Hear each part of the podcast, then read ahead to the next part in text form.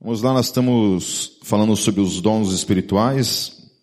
É bom que a gente fale isso, né? Dons espirituais, para deixar bem claro que todos os dons vêm da parte do Espírito Santo.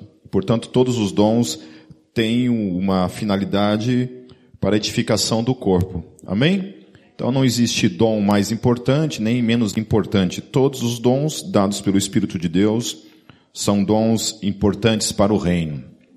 Amém? Então quando a gente exerce o nosso dom, nós estamos automaticamente exercendo o nosso chamado. Quando a gente não exerce o nosso dom, isso implica então que alguém está fazendo aquilo que a gente deveria estar fazendo. Amém? Certo? Então nós temos 30 dons para serem tratados. Eu tratei 14 domingo passado e hoje vou tratar os outros que faltaram. Amém? Continuando então, vamos orar antes. Vamos orar antes, feche seus olhos. Pai, nós queremos te agradecer estarmos aqui, Deus, pelo que a gente vai falar nessa noite, nesse lugar. Que o Senhor esteja ministrando em nossos corações, Peço em nome de Jesus. Amém. Vamos lá. Dando continuidade, acho que está no slide ali, o próximo dom. O dom de evangelista. Este dom diz respeito à capacidade especial de comunicar o evangelho, levar pessoas que não creem em Cristo a confessarem Jesus como seu Senhor e seu Salvador. Amém? Eu tive um exemplo bem claro de um, de um evangelista junto comigo, que era o, hoje é pastor, pastor Fábio, que é pastor da Igreja Presbiteriana do Brasil, lá em Cascavel. O Fábio era o, o típico exemplo de um, de um evangelista, não um evangelista de massas, né? a gente tem um exemplo típico de um evangelista de massa que está na pessoa do Billy Graham, que já faleceu. Temos um outro evangelista de massa que é o, o, Brand, o Reinhard Bonk, que é um grande evangelista lá na, no continente africano, praticamente todos os países. O cara tem entrado em lugares que antes o evangelho não tinha entrado, né, em países fechados para o evangelho, países islâmicos, e que hoje o cristianismo tem, tem sido é, pregado e anunciado, e a gente pode, você pode ir lá no YouTube e ver alguns vídeos do Reinhard Bonk pregando para milhões de pessoas ao mesmo tempo, no deserto, assim, naquele lugar assim e você vê um mar de gente, pessoas que eram islâmicas e que hoje, hoje estão confessando Jesus como Senhor e Salvador da sua vida. Então a gente tem esses exemplos de pessoas que pregam para as multidões, para uma grande massa de pessoas, no entanto, tem esse evangelista que é o evangelista de rua, evangelista do dia a dia, né? Então, citando o exemplo do Fábio, que era evangelista junto comigo, mas o Fábio era, ia muito além de mim, assim, porque o Fábio ele tinha, ele era um cara realmente chato no, no sentido evangelístico da coisa. Porque ele não podia sentar no lado de uma pessoa no ônibus que ele pregava o evangelho. Ele era o cara assim bem desprendido de qualquer tipo de timidez, de vergonha, ele realmente pregava o evangelho. Eu tenho um outro exemplo de uma pessoa assim, bem com essa característica evangelística, que é um dos missionários do Steiger, que é o Marcel, que hoje está nos Estados Unidos. O Marcel, um dia nós estávamos ali no, no shopping estação, fazendo um lanche, eu e ele, e que chegou um cara. E o Marcel é um cara bonitão, né? um cara assim, é bem, bem delícia, né? É, ele é um cara bem bonitão, assim, tal, boa pinta, né? E o cara chegou nele e falou assim, ô, oh, cara, você trabalha com o quê, né? Aí ele na lata, né? Eu, eu, se ele perguntasse, eu trabalho com o quê? Eu ia falar, eu sou autônomo. Sei lá. Eu, eu vendo miçanga lá na 15.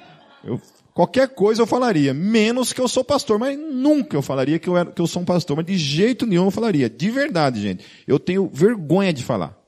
Sério. Quando as pessoas me perguntam, o que você trabalha? Eu falo, ah, eu sou músico.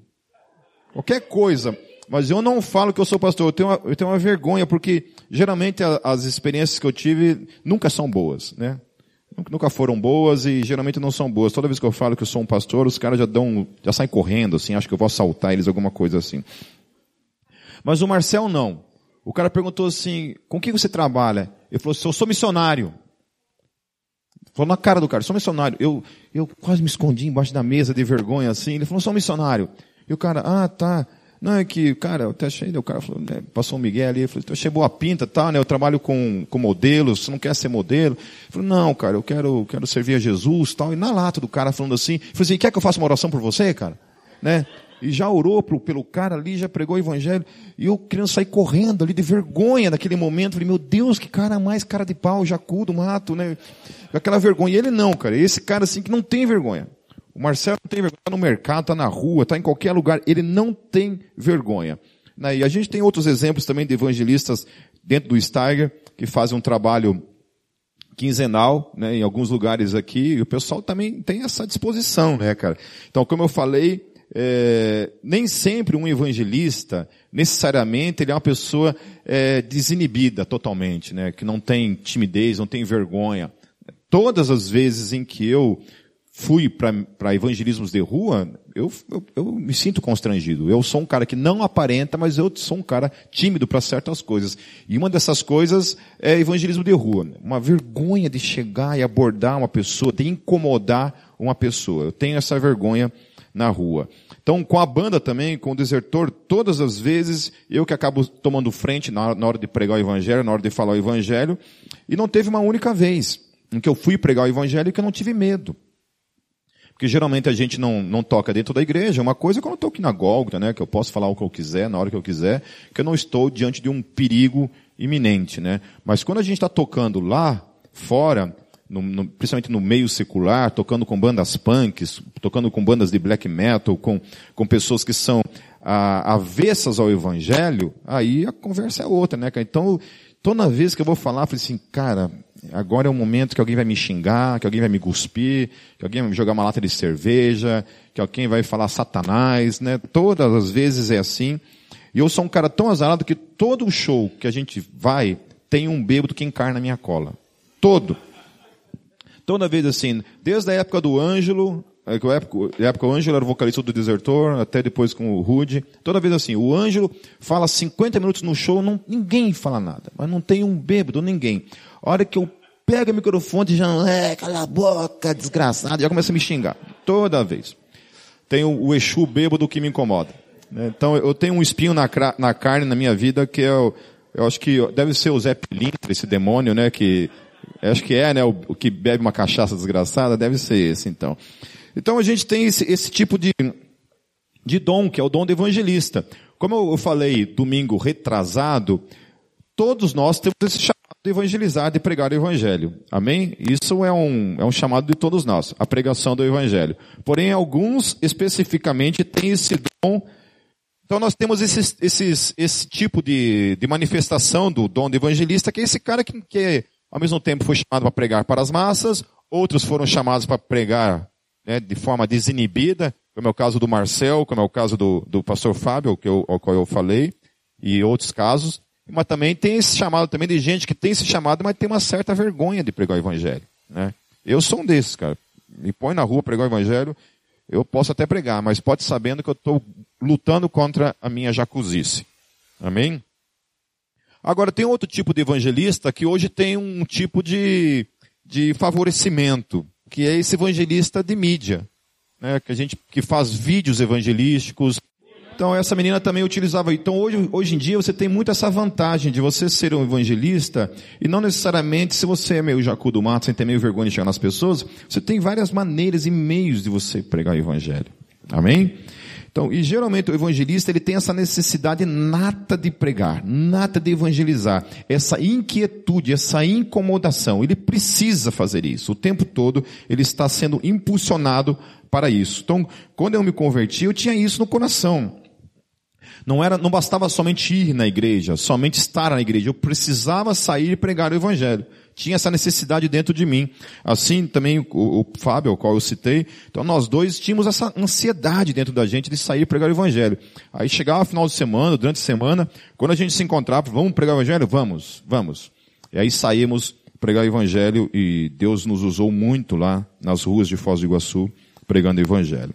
O outro dom é o dom de pastor, ou o dom pastoral. Então, no Novo Testamento, meus queridos, pastor é um dom, não é um título. Amém? Pastor é um dom, não é título. Certo? Porque tem muita gente hoje sendo chamado de pastor e não tem absolutamente nada de pastor. Ok? Tem o título pastoral, mas não tem o dom pastoral. Certo? Pastor é quem pastoreia. Pastor é quem cuida de vidas. Se não cuida de vidas, não é pastor. Pode ter o título que quiser. 40 doutorados em teologia. Pode ter. Se não pastoreia pessoas, não é pastor.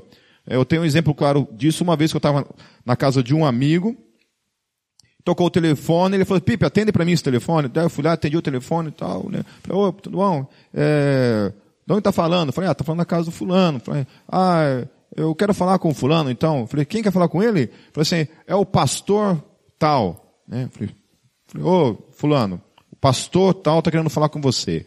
Ele falou, ah, é meu cunhado. Aí eu já, falei, ué. Aí já fiquei fedendo enxofre na hora. Falei assim, ué. Tá, tudo bem, né? Foi lá, atendeu, desligou. Eu falei, quem que é? Teu cunhado, teu cunhado é pastor? Falei, não, não, ele fez seminário. Falei, só fez o seminário e saiu do seminário agora. Falei, ele, mas ele pastoreia alguma igreja? Falei, não, pastorei nenhuma igreja. Falei, meu Deus, já está perdido. Já se perdeu totalmente, já está perdido, já está equivocado, já está preocupado. Ninguém chama ele de pastor, ele se auto-chama de pastor. É, ele está preocupado somente com isso, com o título pastoral, ele não pastoreia nenhuma igreja, mas já está se chamando, se auto-intitulando pastor. Então é isso, sabe? Esses dias até eu fiz um comentário acerca dessa grande discussão se a mulher pode ou não pode ocupar o papel pastoral dentro de uma igreja, né? O título pastoral.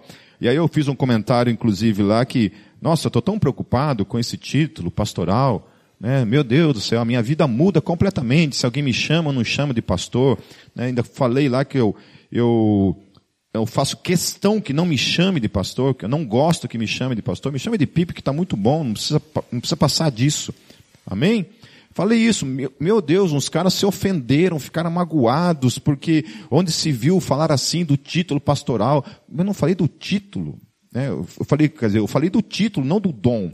O dom é uma coisa que a gente respeita, que a gente tem consideração e que é necessário dentro do reino de Deus. Mas o título, né? o título, grandes coisas, né? O que, que representa isso? Então, pessoas preocupadas com essa questão do título. Então, o pastor é o, é o que possui o dom de assumir responsabilidade pessoal pelo bem espiritual de um grupo de cristãos. Amém? Esse é o cara que tem um chamado pastoral.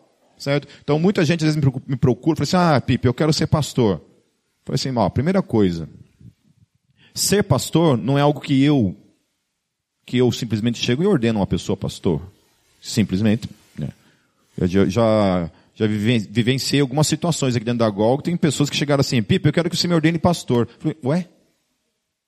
Mas é assim? É, é, é só chegar pedir e pronto, a gente já ordena. Né?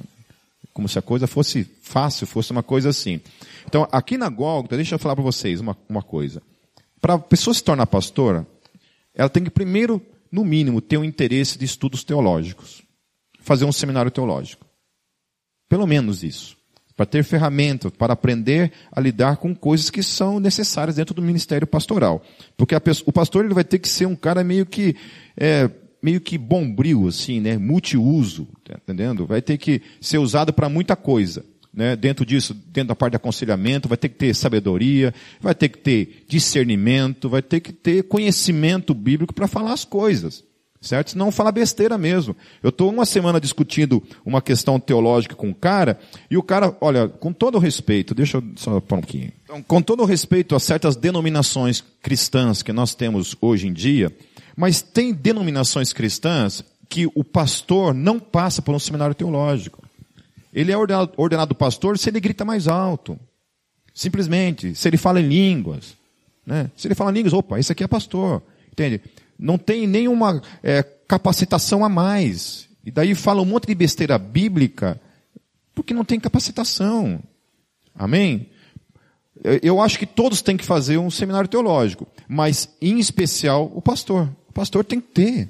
Né? Na Igreja Presbiteriana do Brasil é impossível impossível um cara ser ordenado pastor sem ter um seminário teológico. É impossível. Na igreja batista, é impossível um cara ser ordenado pastor sem ter um seminário teológico. Certo? É impossível. Na igreja metodista do Brasil, é impossível você ser um pastor na igreja metodista sem ter um seminário teológico. Na igreja luterana, a mesma coisa. Só em igrejas, queridos, eu eu não quero ser preconceituoso, mas só em igrejas pentecostais, que na sua grande maioria não precisa. E aí você vê a disparidade, a diferença teológica entre pastores que pertencem a igrejas tradicionais e que têm um conhecimento teológico profundo, de igrejas que não estudam, que não têm teologia. E aí, meu querido, sai um monte de doutrina e, e coisas por aí que é complicado. Entende? Eu não estou falando questão do diabo, não estou falando isso, eu estou falando da questão teológica, unicamente apontando a questão teológica. E por que eu estou falando isso? Porque numa discussão teológica com esse cara, esse cara pegou as coisas que eu disse e foi lá perguntar para pastores é, de, uma, de uma igreja pentecostal lá do interior onde ele mora. Entendeu? E esses pastores vieram falando que eu era filho do demônio, pelas coisas que eu falei assim, meu Deus do céu, eu estou fazendo afirmações teológicas. Se vocês querem refutar o que eu estou dizendo, refutem na Bíblia. Use a Bíblia. A nossa discussão é Bíblia. Entendeu? É Bíblia. Simplesmente isso. Eu não estou pedindo a opinião do pastor, daquele pastor, daquele pastor. A minha, a minha questão é Bíblia. Se você me demonstrar biblicamente que eu estou errado, tudo bem, eu concordo e volto atrás sem vergonha alguma. Volto e coloco lá no Facebook. Estou renunciando a essa doutrina na minha vida, fui convencido de que eu estou errado. Em nome de Jesus. Amém? Certo? Podem me cobrar isso se um dia isso acontecer. O próximo dom. Muita gente aqui já ganhou esse dom e não sabe. Tá lá. Ó. O dom de solteiro ou de celibato. Tá na tentativa de fugir disso, mas o dom está encravado na feiura, está encravado na malícia, alguma coisa acontece que não sei porquê. É, é. Então vamos lá, olha só. O dom de celibato Jesus, lá em Mateus, no capítulo 19, 10 a 12, ele fala a respeito de três tipos de celibato. Ele fala de alguém que nasceu celibato. É, eu não fui ali olhar profundamente né, o, o, que, que isso quer dizer, né, alguém nascer meio que assexuado, né, eu não sei como é que é isso, certo?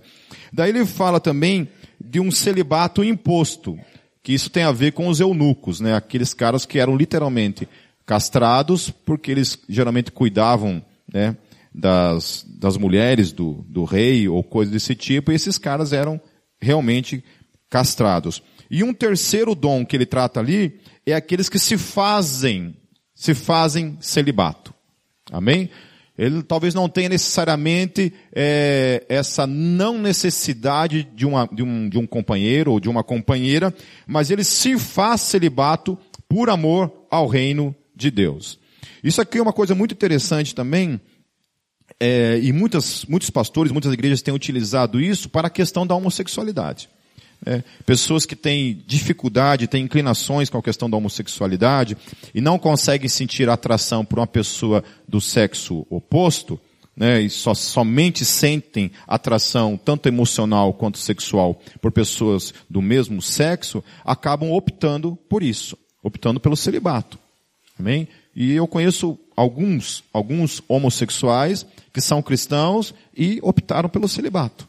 Entende? Entenderam, falaram, não, Pipe, é, eu entendi que não posso fazer isso com uma pessoa, não posso casar com uma pessoa para provar que eu sou hétero, para provar que eu sou que eu sou é, cristão de verdade, que eu me converti de verdade. Então, assim, eu sei de exemplos de pessoas que se converteram à fé cristã, e de alguma forma receberam da parte de Deus uma libertação total e absoluta é, dessa inclinação e conseguiram casar, conseguiram ter filhos, né?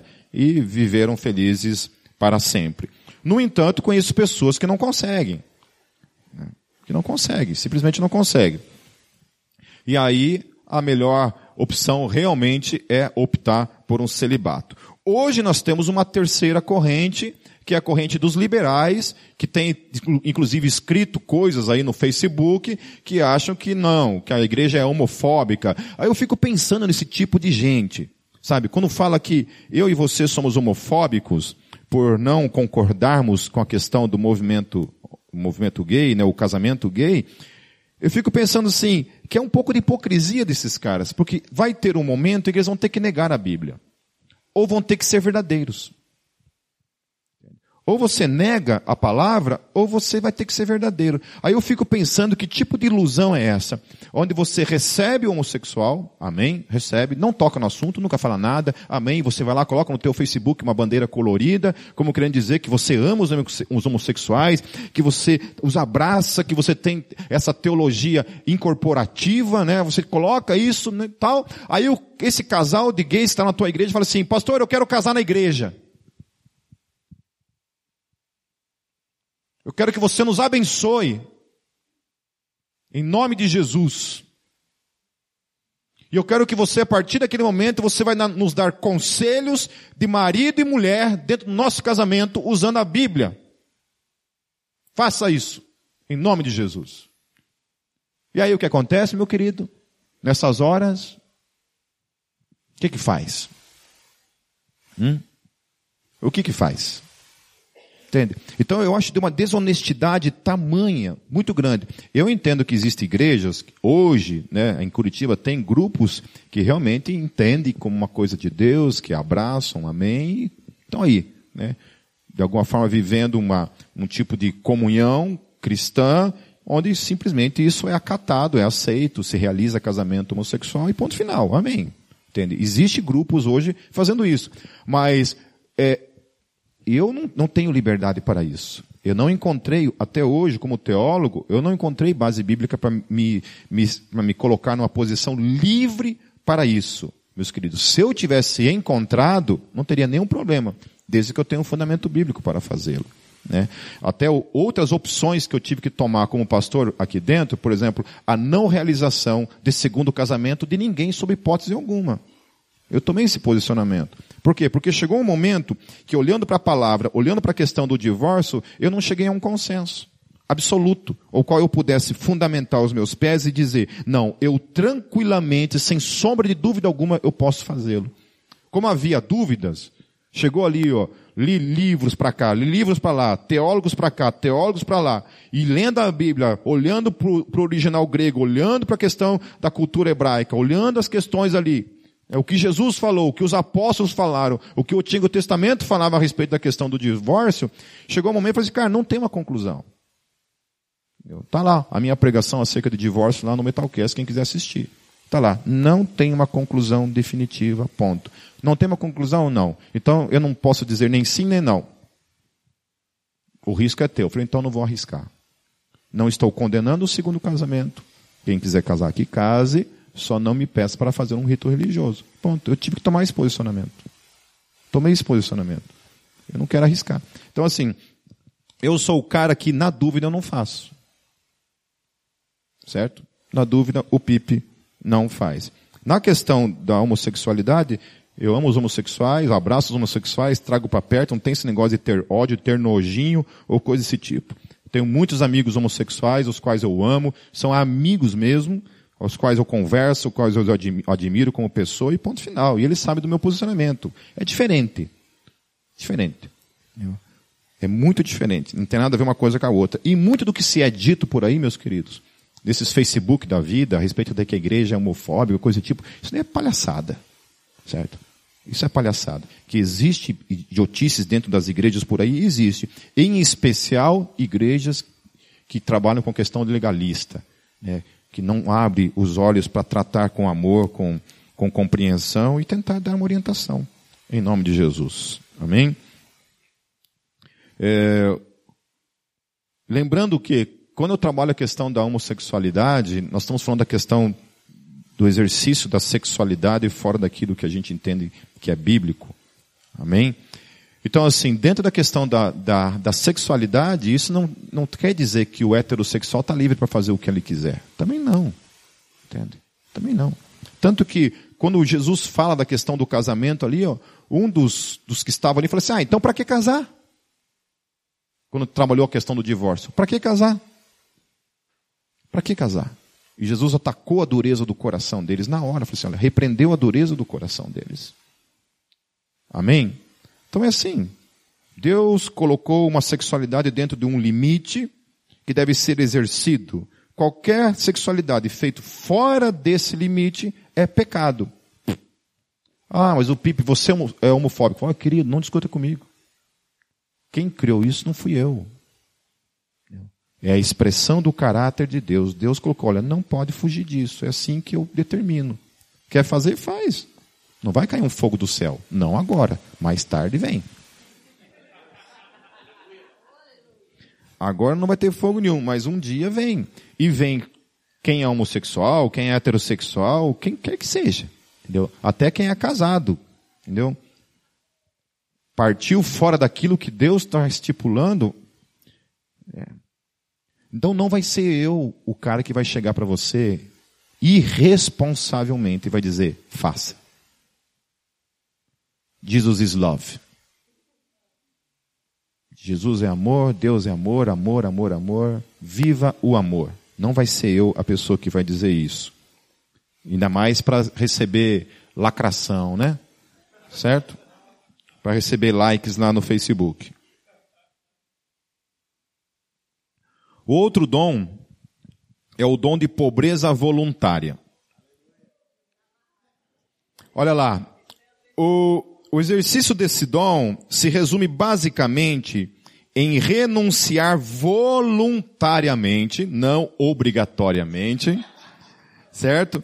Em renunciar voluntário e alegremente aos bens materiais em favor dos pobres. Ou então, voluntariamente buscar uma vida de simplicidade e de renúncia de uma boa vida neste mundo em prol do reino de Deus. Então, o maior exemplo de pessoas que vivem essa questão da pobreza voluntária são os missionários. Certo? Não há dúvida nenhuma. É, eu, eu conheci, eu e a Kátia conhecemos na Jocum lá de Maringá. Hoje eles não estão mais na Jocum de Maringá, estão num, em outro estado brasileiro. Mas nós os conhecemos lá e Cara, eles falaram para mim que eles ganhavam 300 reais por mês. Era o sustento deles. Do mês. Com esses 300 reais eles tinham que pagar a mensalidade né, da, da Jocum para questão de alimentação e tudo. Eu não sei o que, que sobrava. Sei nem se sobrava. É. Mas você sabe o que é uma pessoa casar? Você ser uma pessoa casada e você viver para o reino de Deus e você ganhar 300 reais por mês? Nós temos a, a missão, a missão Starger, é, praticamente quase na sua totalidade, a, a missão internacional, ela é sustentada praticamente por uma igreja lá nos Estados Unidos. Não vou falar o nome dessa igreja. Mas é uma igreja que, que praticamente sustenta toda a missão é, e os trabalhos da missão lá na Europa. E aí é uma dificuldade, às vezes, um missionário brasileiro conseguir levantar sustento no Brasil. Enquanto que lá nos Estados Unidos, isso, cara, o americano ele tem essa visão de missão. É, é o, país, o país que mais exporta missionários né, em todo o planeta Terra. Mantém milhares e milhares de missionários no mundo todo. É, é, a nação americana. A segunda, eu acho que é a Coreia e o, a Coreia do Sul. E a terceira é o Brasil. A terceira nação que mais exporta é, missionários. Agora, olha só, o brasileiro, e eu escuto isso desde que, desde que criança, porque eu, eu me criei no Evangelho, e eu escuto isso desde criança, cara. Essa visão de que missionário tem que se ferrar. Que missionário tem que se lascar. Não, eu estou falando mentira, isso que eu estou falando é, é, mentiroso esse tipo de coisa. Então, fala isso, ó, pessoas que pensam dessa forma, que missionário tem que se lascar. Que missionário tem que passar fome, missionário tem que se ferrar. É a visão que muita gente tem. É, quando vê o cara ali, é, sei lá, se dando um pouco melhor, nossa, esse cara é missionário, não pode estar assim, tem que se ferrar. Entendeu? É uma visão errada. É uma visão errada. Eu, o missionário tem que ter o sustento para ele conseguir pelo menos um mínimo de sobrevivência nesse mundo. Entendeu? Mas a gente não, não, não tem essa visão de sustentar pessoas, de ajudar pessoas. Né? O Luke é um dos missionários do Steiger, ele é sustentado por uma igreja lá da Inglaterra, há muitos anos. Essa igreja fiel, cara, que se mantém é, fielmente sustentando ele. Porque se dependesse das igrejas no Brasil, ele estava ferrado. Entende? Então, o brasileiro, não sei o que acontece nessa área, não tem uma, uma visão de investir em missões. Né? Poucas igrejas têm essa, essa finalidade. Por exemplo, a Igreja Presbiteriana do Brasil tem uma porcentagem de todos os dízimos que entram em todas as igrejas presbiterianas do mundo ou do Brasil, essa, essa porcentagem é direcionada para a junta de missões da igreja presbiteriana. E esse dinheiro que entra é distribuído para todos os missionários da igreja presbiteriana do Brasil. Amém? Amém? Então, o dom de pobreza voluntária se dá nisso. Quando você tem, o missionário tem que ter, de certa forma, um pouco desse dom. Né? Porque ele vai renunciar a muitas vezes ter uma boa casa, vai renunciar ter um carro, muitas vezes, não estou dizendo que ele não tenha o direito de ter uma casa, não tenha o direito de ter um carro, mas na maioria das vezes, queridos, os missionários que eu conheço, na sua grande maioria dos missionários brasileiros em especial, olha, sobrevivem pela fé, realmente, pela fé. São pessoas que realmente têm que ter o dom da fé mesmo e aprender a viver na total independência de Deus, porque na nossa realidade brasileira, infelizmente, isso é muito complicado. Então não tem como você ter, por exemplo, o dom da pobreza voluntária e, por exemplo, acreditar em teologia da prosperidade, né? Viver a vida pensando em ficar rico, entende? É. Pobreza voluntária, não sei se vocês entenderam, pobreza, riqueza, né? São antônimos. Amém? É, o outro dom é o dom de martírio. O dom de martírio se resume no fato de que aquele que o possui tem uma disposição especial para sofrer e morrer por Cristo. Quando tais pessoas estão presentes na igreja, a igreja tem o referencial do quão sério é a vida cristã. Amém? Então, quando você, há uns anos atrás, a gente viu aqueles, aqueles cristãos da igreja copta, que foram martirizados na praia, lá foram decapitados por, por muçulmanos. Né? Cara, aquilo para mim é um desafio. Entender aquilo. É um desafio. A coragem daqueles homens em darem as suas vidas sem negar a Cristo. Morrerem sem negar a sua fé. Aquilo para mim é um desafio. E quando aquilo acontece, você pode, pode perceber que o mundo fica chocado. A gente fica chocado com aquilo. A gente fica com esse tipo de, de impacto na nossa mente. Por quê? Porque a gente perdeu, a gente perde, meus queridos, a consciência do quão sério é a vida cristã. Então, quando a gente vê pessoas morrendo radicalmente em nome da fé, por não negar Jesus, isso nos impacta, nos, nos choca.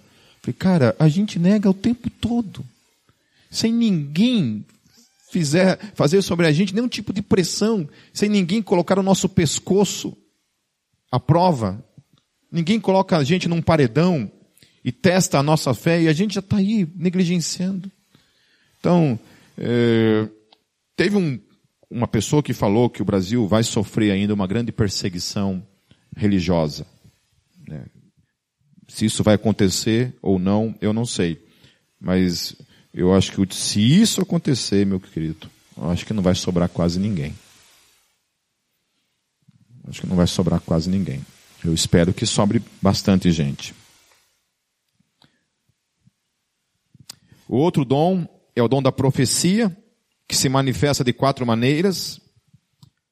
Primeiro, de modo exortativo. É... Paulo ele fala isso, que muitas vezes ele falava de modo profético para as pessoas. Isso diz lá em, em 1 Coríntios capítulo 14, versos 24 a 25.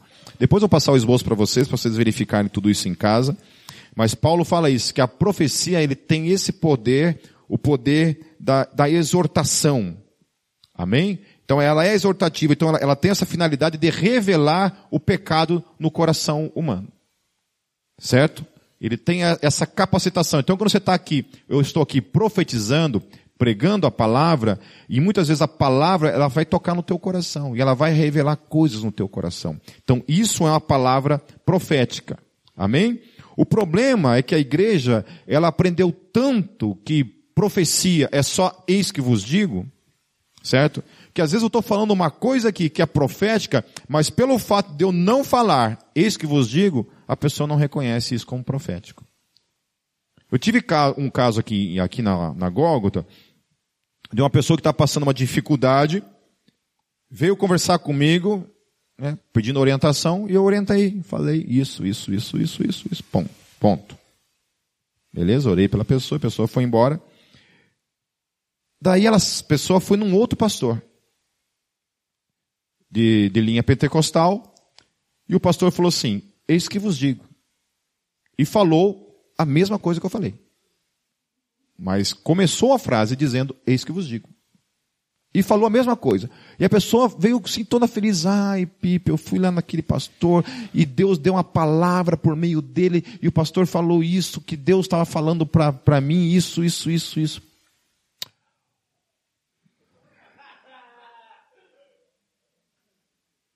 Falei, eu devo ter uma cara de bozo, só pode, cara.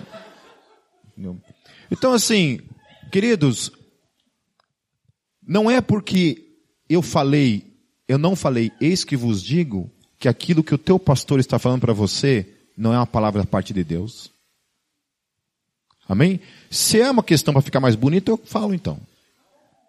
A partir de hoje, então, toda vez que vocês irem falar comigo, é, Pipe, tem um emprego não, eu já falo, eis que vos digo. Aí o teu zoinho já brilha na hora, e você sabe que vem da parte de Deus. Amém? Então, a partir de hoje, estou falando publicamente, nunca mais eu vou dar conselhos sem começar com o eis que vos digo. Porque o que importa é o eis que vos digo. Não o que eu disse. Se eu não começar com isso que vos digo, é o Pipe que está falando, não é Deus. Amém? Certo? Então, já que eu entendi, entendi a mensagem, captei. O segredo é esse, é começar com eis que vos digo. Se eu falar eis que vos digo, acabou o problema. Vocês vão obedecer na hora, vão entender que é Deus, né? Que se não obedecer, Satanás vai pegar na tua cola. Amém? Então, assumindo que a partir de hoje, tudo que eu disser, falarei, eis que vos digo. Certo? A segunda questão da, da profecia é que ela é consoladora. Lá em Atos 15, 32, diz o seguinte, Judas e Silas, que eram também profetas, consolaram os irmãos com muitos conselhos e os fortaleceram. Olha só. Profecia. Que tem também essa finalidade de ser consoladora. Aí tem também um aspecto preditivo. Que é esse aspecto também de falar sobre coisas futuras. Mas que isso é poucas vezes que acontece. Que Deus pode chegar para você e falar assim: olha, Deus está mandando eu falar para você que vai acontecer isso na sua vida. Certo? Eu creio. Eu estou em Curitiba por causa disso. Eu tive uma palavra profética da parte de Deus para vir para Curitiba e eu estou aqui, em obediência a essa palavra. Amém? Então eu creio nisso. Certo? Agora, eu já vi na minha vida, e aí que eu acho que a gente tem que tomar muito cuidado, porque em nome do falso a gente elimina o verdadeiro. É, que tem muita profetada por aí, tem. Tem gente que fala eis que vos digo, que não está falando dele mesmo. Porque esse é o problema do eis que vos digo. Porque se eu posso falar isso que vos digo, não importa se tem Bíblia, o resto, meu filho, você aceita qualquer coisa. Estão entendendo? Que quando a gente fala, está se é uma coisa clara, por exemplo, a pessoa que falou pra gente aquilo, na hora o meu coração o coração da Kátia ficou em paz. Ponto. É isso. Testificou com o meu coração, testificou com o coração dela, sentimos paz naquilo e nos movemos baseado naquilo em paz. Em nome de Jesus. Amém? Em nome de Jesus. Agora, eu já vi profecias que não tinha nada a ver. Nada a ver. Certo? Eu vou citar um exemplo para vocês, para vocês verem como é que funciona a coisa. O meu tio falecido, ele era pastor de uma igreja pentecostal. Não tinha um seminário teológico, nunca estudou teologia na vida dele, falava um monte de abobrinha, um monte de coisa fora da palavra. E o meu primo, mais ou menos com 23 anos de idade, foi detectado nele um câncer em todo o corpo dele. Ele tinha centenas de micros tumores no corpo todo dele, em todos os músculos do corpo dele. Ele teve esse, esse tipo de câncer, tipo de tumor. Meu tio foi na casa dele e falou assim: Deus está falando para mim que vai te curar. Eu vejo você pregando o evangelho, testemunhando dessa cura no mundo todo. Mas só diante de uma condição, ele me falou que vai curar você. Você tem que botar fogo em todas as coisas do Flamengo que você tem. O que, que, ele fez? Ele realmente era um torcedor do, do, Flamengo, né? Ele tinha camiseta, uniforme, tudo que tinha do Flamengo em casa, pôster do Flamengo, copo do Flamengo, sei lá. Moral da história, é óbvio, entre a tua vida e um time de futebol, lasque-se o teu time, né? Ele foi lá, botou fogo em tudo. Botou fogo em tudo. A moral da história é que meu, meu, meu, meu primo morreu meses depois. E aí, sabe o que ele falou? Quando ele foi questionado da profecia dele. Falou, ah, eu me, me equivoquei na interpretação. A profecia dizia que ele ia falar no céu. Então é, é assim, é... por isso que eu estou falando, eu não estou dizendo que toda profecia é mentirosa, mas estou, não, também não estou dizendo que toda profecia é verdadeiro. Certo? Então, assim, hoje em dia é complicado, né, cara? Porque no Antigo Testamento era fácil de resolver. O que acontecia quando um cara profetizava e não acontecia? Ele era morto. Simples. Então, hoje em dia, assim, o bom é colocar a prova. Você então tá, querido, é uma profecia? É. Se não der certo. Como, que, que nós faz? Posso jogar querosene em você e botar fogo depois? Né? Certo? Estou brincando. Mas é isso. Não é para darmos crédito a toda profecia. A Bíblia fala que nós temos que questioná-la. Amém? Questione. Certo? Amém? Eis que vos digo. Daí não escuta só essa parte, escuta o resto. Certo? Eis que vos digo, ah, eis que vos digo, prepara o fogo, isso que vos digo. O que, o que, o que? Aí verifica biblicamente se faz sentido, se testifica no teu espírito. Pergunte para outras pessoas se aquilo tem a ver. Amém? Coloca isso diante de Deus, ore. Amém. Então ela também é preditiva e ela também é de, de certa forma teológica e reflexiva, que é aquilo que eu faço aqui todos os domingos. Isso que eu faço todos os domingos, isso daqui é profético. O ato de pregar a palavra também é profecia. Amém? Eis que vos digo. O outro dom é o dom de servir, ou o dom de ministério. Tem muito a ver, a gente vê isso na prática acontecendo aqui dentro da diaconia. Que é essa, essa, essa disposição para servir em tudo. Né?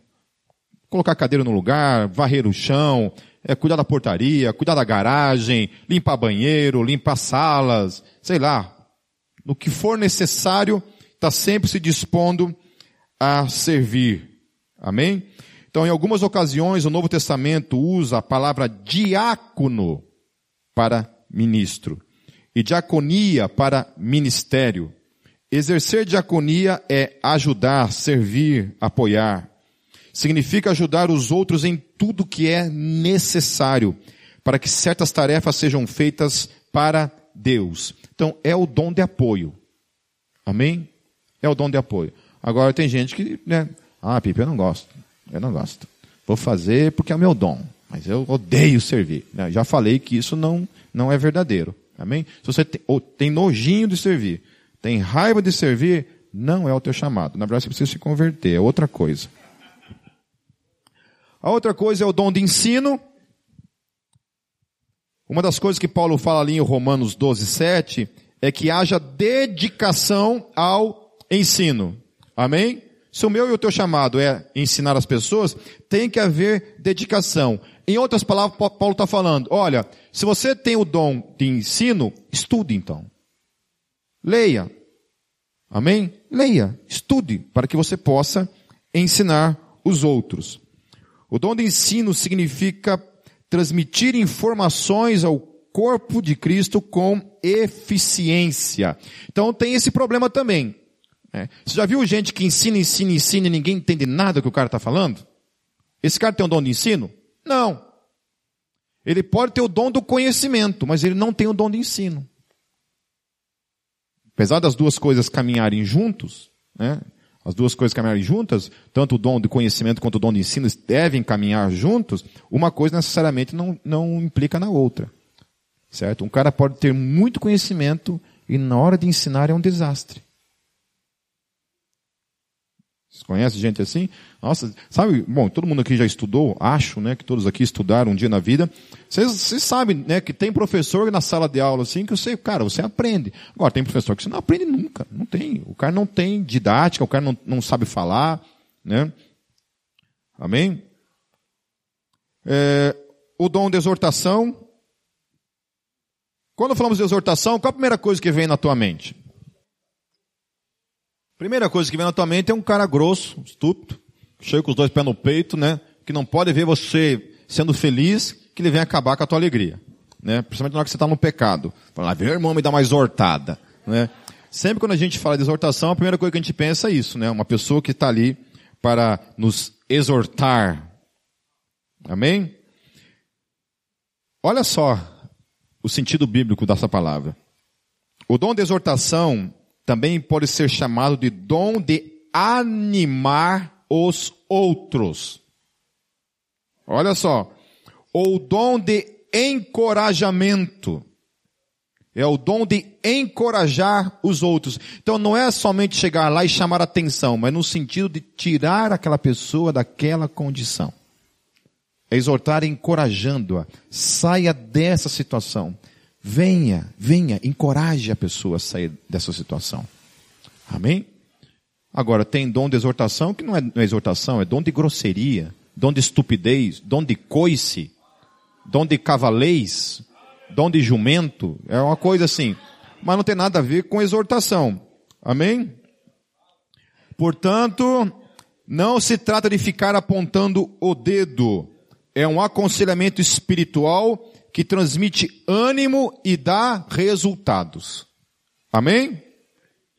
O outro dom, eu estou pulando aqui para dar tempo, o dom de hospitalidade, significa abrir a casa e receber com especial cuidado e amor os irmãos em Cristo. Alguém gosta de receber gente em casa? Levanta a mão. Gosta de receber gente em casa? Levanta, tá com vergonha de ficar com a mão levantada? Olha que bonito. Deixa eu ver aqui quem mais. Gosta de receber gente em casa? Deixa eu tirar uma foto aqui para. Amém. Isso é legal, hein? Amém. Aí, vocês viram aí? Quer que levante de novo para saber quem que vocês... Quem gosta de receber gente em casa, levanta a mão. Aê. Massa. Amém. Que significa que tem muita gente que, gosta. Os outros precisam se converter. É, né? Outro dom, o dom de missionário. O dom de missionário, meus queridos, é o dom de ministrar o evangelho para outras culturas ou países. Amém? Sempre tem um, um crente mala que quando você fala dom de missionário, ah, todo mundo é missionário. É verdade. Geralmente, escute isso. Geralmente, gente que fala esse tipo de coisa não evangeliza nem papagaio. É verdade. Ai, dando missionário é para todo mundo. Não evangeliza ninguém. Não evangeliza ninguém. Gente que fala assim, ai, não precisa ir na igreja para adorar a Deus. Não adora a Deus em lugar nenhum. Não adora em casa, não adora na rua, não adora no banheiro, não adora em lugar nenhum. Certo? É, eu não preciso vir na igreja para buscar a Deus. Essa pessoa não busca a Deus em lugar nenhum. Tá certo? Ó a exortação. Certo? Então, o dono missionário, a gente vê um exemplo claro nosso aqui, que é o Kenny, né, que hoje está lá na Índia, numa cultura totalmente diferente da nossa, né, vivenciando lá. É, o Luke também vivencia essa experiência, né? Que hoje está lá na Polônia, servindo o Steiger lá na Polônia. É, o Marcel está hoje lá nos Estados Unidos, servindo a Deus lá nos Estados Unidos. E outros que tem por aí no mundo todo, né?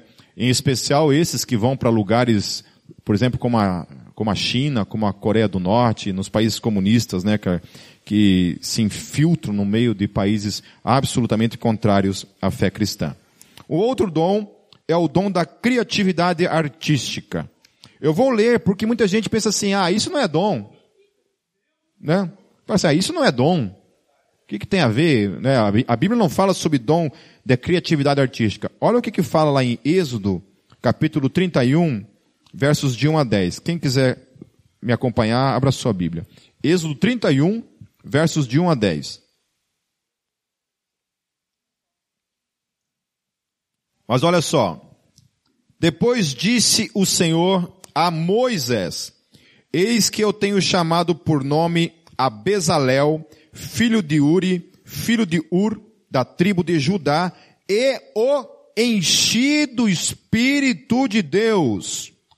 Vou repetir. E o enchi do Espírito de Deus. Aí continua. No tocante à sabedoria, ao entendimento, à ciência e a todo ofício para inventar obras artísticas. Aleluia! Olha que lindo, gente. Deus encheu essa pessoa do espírito dele, dando a essa pessoa a capacitação, a sabedoria e a ciência para as obras artísticas. Que coisa linda! Vocês precisam ler, meus queridos, dois livros. Já falei, vou falar de novo. Acima da Mediocridade, de Frank Schaeffer, e A Bíblia e a Arte, de Francis Schaeffer. O pai de Frank Schaeffer. Vocês precisam ler esse livro. Eu, eu antes de ler esses, esses dois livros, eu não, tinha a mínima noção a respeito da, da, da grandiosidade que é o mundo da arte cristã o poder, a influência da arte cristã no mundo. E hoje a gente está aqui, né? Esses troços estranhos aqui, pintado de preto, parede, sem forro, sem nada. Coisa bem linda. Amém? Então, esse dom capacita cristãos a usar sua habilidade artística de tal forma que a igreja seja edificada por meio dela. Então, eu não sei quanto a vocês, mas eu sou em muito edificado pela arte cristã. Quando se é utilizada a arte para a edificação da igreja, ou que não seja necessariamente somente para a edificação, mas seja para ser usada como, como forma de evangelismo, né? Tem aquela, aquela, aquela produtora que tem feito aqueles filmes como Desafiando Gigantes, é, prova, como é que é? Amor, é prova de fogo, né? Prova de fogo, tem aquele outro, vocês vão falar ou vai eu falar? Vocês ficam falando, não dá para eu falar. Eu, deixa eu falar. Ó a exortação. É, fazendo, fazendeiro e Deus, né? Uma coisa assim. Então, essa produtora que tem feito esses filmes assim, cara, é muito legal porque você vai numa, hoje está meio difícil achar, né? Uma locadora secular, né? Uma, uma locadora de, de, DVDs por aí. Nem sei se tem, ainda existe locadora por aí. Eu sei que lá perto do Maurício tem uma lá, né, Maurício? Naquela rotatória ela tem uma ali, né? Então, ainda existe algumas por aí, mais na periferia, na favela, né? Que o pessoal não tem dinheiro para comprar um, um DVD, né, um, um, um, Netflix, melhor dizendo. E aí o que acontece? É, é legal, cara, porque você vê a influência da, dos filmes cristãos nas locadoras, né? E muita gente acaba pegando e assistindo. Tinha uma locadora perto da minha casa que, Desafiando os Gigantes, era o filme mais locado da semana. Estava lá em destaque. O filme mais locado da semana foi Desafiando Gigantes. Então, né, quantas pessoas tiveram acesso a isso? O outro dom, o dom da habilidade manual. Lá em 2 Reis também, olha só. E entregavam o dinheiro depois de pesado nas mãos dos que faziam a obra e que tinha a seu cargo a casa do Senhor.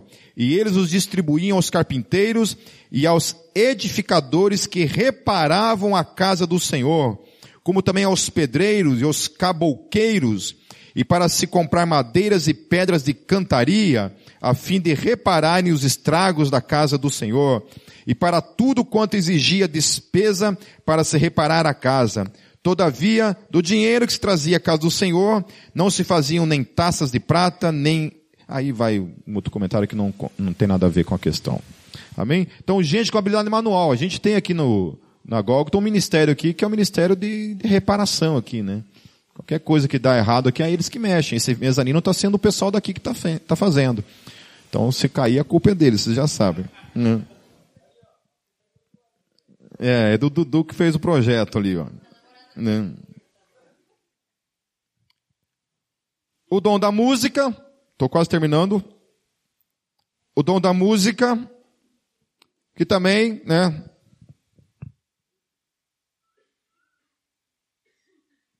Volto a falar, ser músico dentro da igreja não é dom de levita. Amém? Por que, que eu falo que não é dom de levita? Porque o que, que os levitas, se você for olhar a história dos levitas lá no, Novo, no Antigo Testamento, levitas eram todo uma tribo separada para fazer uma única coisa. E não era só música. Cuidar de todas as coisas concernentes ao templo. Tudo. Então, diácono é levita. Amém? Diácono é levita. O músico também é levita mas no contexto do Antigo Testamento. No contexto do Novo Testamento, Paulo fala que nós somos sacerdócio real. Então, toda a igreja, todos nós estamos inseridos nesse conceito, então. Então, a igreja toda seria, então, isso. Levita. Ok? Seríamos todos nós levitas. Então, o uso do termo levita para o Novo Testamento não, não tem aplicação alguma. Amém? É músico mesmo e ponto final. Certo? Então, o dom da música tem também vários textos aqui de pessoas que foram chamadas para esse dom específico. Não vou ler todos eles, que são muitos. Outro dom, o dom da libertação. Né? Esses são os que gostam do Satanás. Né? Gosta de brigar com o capeta. Né? É, esse dom capacita cristãos a ajudar pessoas que sofrem com opressões demoníacas a experimentarem libertação. Então, é claro, volto a falar, que todos nós, diante de uma situação em que uma pessoa cai endemoniada, né, não é para ligar para o Pipe. Certo? Não ligue para mim, em nome de Jesus. Certo? Liga para o Brunello, o Brunello gosta dessas coisas. Liga para o Brunello, o Brunello vem, Brunello vem correndo a pé, lá de, lá de Rio Branco para expulsar o demônio. Amém? Então assim, no que concerne a lidar com essas, essas coisas de é, pessoa endemoniada ou pessoa oprimida, eu já orei por pessoas endemoniadas, já orei por pessoas oprimidas. Lidei com isso. Porque todos nós temos, de certa forma, a obrigação, ao se deparar com esse tipo de coisa, né, temos a capacidade em Cristo Jesus de expulsar um demônio. Porém, há pessoas que têm um chamado específico, que sente esse chamado específico para lidar com esse tipo de coisa. É, uma vez a gente estava num retiro da igreja presbiteriana, nós estávamos lá, é, teve um momento lá, o cara que eu levei para variar, o metaleiro, só para queimar o filme da metaleirada aí, o, o metaleiro ficou endemoniado lá, cara. Bem no, é, aquele, tinha uns 300 jovens lá, Rapaz do céu, foi um corre para tudo que é lado. Nunca vi presbiteriano orar tanto na vida dele, cara. Virou uma Assembleia de Deus aquele negócio lá, né? Os caras que não gostavam de orar, oravam e choravam e clamavam e gritavam, virou uma, um gritaredo total ali, né, cara? E aí é o seguinte, né, ninguém queria ir lá, né, cara? Os presbiterianos não vão tocar a mão no satanás, você tá louco, né? Só que daí tinham vários pastores, que eram os, os caras que eram os conferencistas do retiro, estavam lá em cima do cara. Estavam uns quatro, cinco pastores ali orando e repreendendo as mulheres dos pastores lá, né? E eu lá num cantinho escondido, lá bem, não era pastor, graças a Deus naquela época, né? Se fosse hoje, aí seria diferente, né? Mas naquela hora ali. E aí, cara, eu tava lá e aquele negócio não passava, não, não, os caras não conseguiam expulsar o demônio do cara, e a volta e meia ele dava uns gritos meio, meio gutural assim, né? Meu Deus, ah, gritaria da mulherada para tudo que é lado, lá, achando que o diabo ia se manifestar nelas também, né? É, só a mulherada, os homens estavam tudo firme no Senhor ali, né? Aí eu fui lá de curiosidade. Falei, ah não, cara, eu vou lá. Né? Eu vou lá expulsar esse demônio. Ninguém tá conseguindo, eu fui lá, né? E eu peguei assim, aqui a porta do lugar, né, cara? E o cara tava assim, tipo que naquela câmera ali, ó, todo mundo em volta dele e tal. E eu fui, ah, tudo macho, né, cara? No que eu saí assim, o cara fez, eu voltei assim, correndo. ah, na hora. Voltei na hora. Falei, não, não, não, hoje não. Voltei assim, tudo arrepiado, assim, do, do dedinho no pé. Falei, não, nega, comigo não. E saí e voltei. E aí o que aconteceu é o seguinte, passou por mim na hora, assim. Uma missionária, desse tamanho assim, passou por mim e foi direto lá. Brava, assim. Chegou lá. Simplesmente ela chegou, colocou a mão no cara, e na hora que o cara viu, assim, ele falou, eu, eu sei quem é você. Ela falou assim, eu sei que você sabe quem eu sou. Saia desse corpo em nome de Jesus. E o demônio saiu na hora. Na hora, meus queridos. Na hora. O demônio saiu daquele, daquele, daquele rapaz. Então, eu não sei explicar por que, que os outros não conseguiram, por que, que ela conseguiu. Eu sei que essa mulher era uma mulher de muita oração.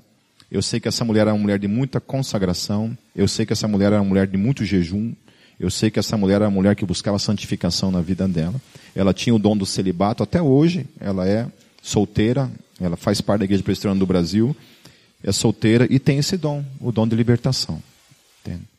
Aonde se manifesta. Eu tive um pastor também que ele tinha esse dom. Ele me livrou de várias vezes de várias, várias surras do demônio. Né? Uma vez eu estava dando discipulado, um dos esse mesmo cara que ficou endemoniado lá no retiro, é, eu estava dando um discipulado para eles numa turma assim, quando eu estava lendo Lucas, ali a parte da crucificação, ele ficou endemoniado e me levantou pelo pescoço assim, eu lá, e não saía nada.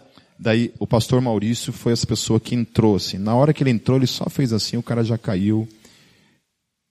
Então a gente tem pessoas que têm esse chamado. Amém? Olha, a única forma de descobrir isso é manifestando. Querem fazer um teste essa noite, hein? Pode ser no seu quarto, não precisa ser aqui. Nossa. É. Pode ser com o marido, pode ser com a esposa. O marido já é meio demoniado, né? Se quiser, a gente faz uma oraçãozinha para você experimentar hoje à noite essa experiência. Não, é só para saber se tem o dom. É só para saber. Amém? Se você vê que não saiu, você liga para o Brunello. Fechou? E o último dom, para encerrar, meus queridos, é o dom da oração. Óbvio, mais uma vez, que todos foram chamados para orar. Não há dúvida disso. Amém? Não é para você escutar isso aqui e falar, ah, então, eu não tenho dom de orar, eu não gosto de orar. Então deixa que o cara que tem o dom de orar vai orar. Não é isso que eu estou falando. Amém? Todos nós fomos chamados para orar. Porém, ou também dom de intercessão.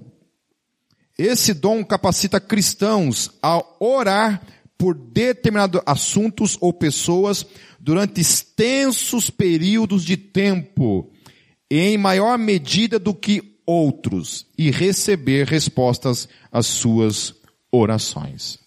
Amém? Nós tínhamos aqui na, na Gólgota, é, hoje ela não mora mais aqui, mas tinha uma pessoa que vinha nas reuniões de oração aqui, cara. Então a gente sempre tinha aquele momento, né, de, de silêncio, assim, deixava uns 20 minutos, uma meia hora. Ó, pessoal, agora é o momento que você vai orar sozinho aí, né? Tinha, tinha gente aqui que orava dois minutos já saía mascar chiclete, dar uma volta na quadra, acabou o repertório de oração do camarada. Né? acho que nem o Pai Nosso ele sabia orar. Já essa pessoa, gente, ela começava a orar e não parava mais. Ia orando, orando, orando, orando, orando, orando, orando, orando. Quando a gente para, pedia para parar, ela terminava de orar. Mas orava, não tinha dificuldade nenhuma, tinha convicto na sua vida o chamado para interceder pelos outros orava durante horas, se necessário. Uma vez o Charlie foi numa, uma, numa, numa vigília, numa igreja pentecostal, ali no Boqueirão, e a vigília começava, acho que era meia-noite. Ele chegou lá, mais ou menos uma meia-noite e cinco, a igreja estava entupida de gente, lotada de gente. Mais de 500 pessoas, entupida de gente. Daí ele foi lá, se colocou no meio, né? Beleza. E o povo, vamos orar, vamos orar. O povo começou a orar. E orava, orava, orava, orava. Ele lá orando, né? O Sarli, Sarli orando lá. É. Deu 15 minutos de oração, ele já abriu os olhos assim, né? E o povo orando, né, cara? E o povo orando. Ele lá, ele lá, ele lá, ele lá, né, cara? E eu abri o olho e o povo orando, o povo orando. Deu meia hora de oração, uma hora de oração e o povo orando sem cessar, sem parar. Eles ficaram horas orando sem parar. E não é orando de modo presbiteriano, para dentro, assim. Não é orando baixinho, é orando no urro, berrando. Orando, falando em línguas, todos ao mesmo tempo, orando, orando, orando e orando, orando. Ele falou para mim assim, aquilo é vigília de verdade. Que aqui não, aqui a gente faz, a gente faz vigília assim, hora cinco minutos, duas horas conversando, três horas tomando um café, deu cinco horas, vai embora. Entende? Então, uma hora o que a gente tem que fazer? A gente quer aprender a orar? Vamos fazer o seguinte: vamos todo mundo junto para uma igreja dessa? Aprender a orar? Porque às vezes é isso, a gente às vezes precisa aprender a orar.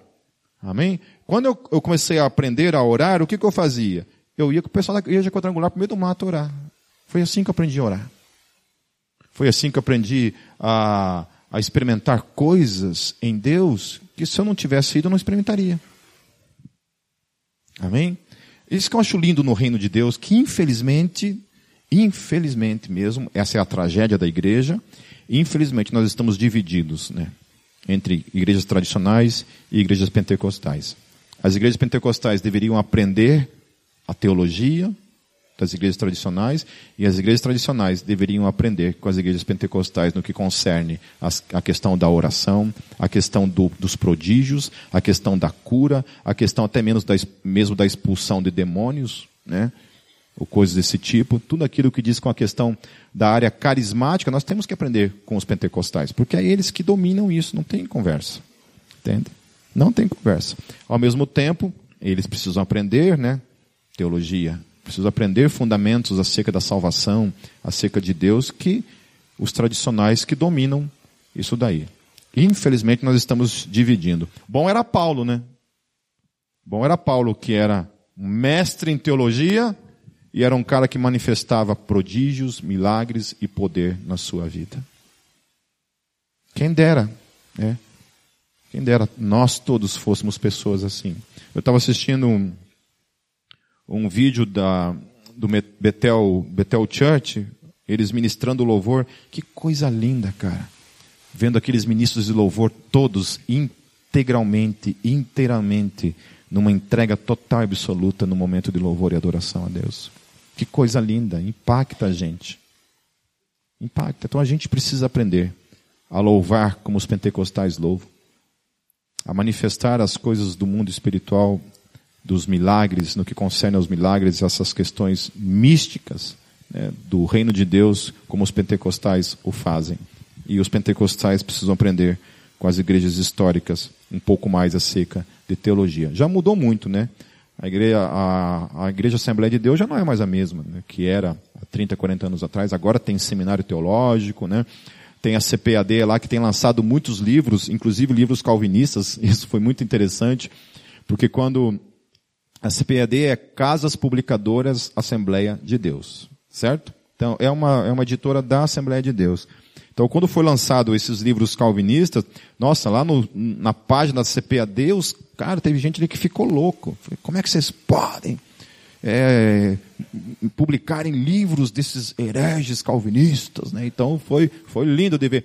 É, eu não os culpo, porque os calvinistas também não deixam barato, né? Também cutuca as onças com a vara curta, né? Então, daí também Aí é fight para tudo que é lado, né? Mas amém. Amém. Amém, queridos. Então assim, eu vou passar amanhã uma apostila mais detalhada de cada dom, para que vocês entendam um pouco mais desses dons. Eu preciso que vocês respondam o questionário de dons que eu mandei para todos vocês. Alguns já me, respond, já me mandaram, para que a gente possa, como igreja, orientá-los quanto aos ministérios que nós temos aqui dentro da Gólgota, aonde você pode atuar o seu ministério dentro dele. Se não tiver nenhum ministério para que você possa aplicar o seu dom, a gente cria. Amém? A gente dá um jeito, mas que você, em nome de Jesus, exerça o dom o qual Deus te confiou e o qual você foi chamado para manifestar dentro dessa igreja ou no reino de Deus ou nesse mundo. Amém, meus queridos?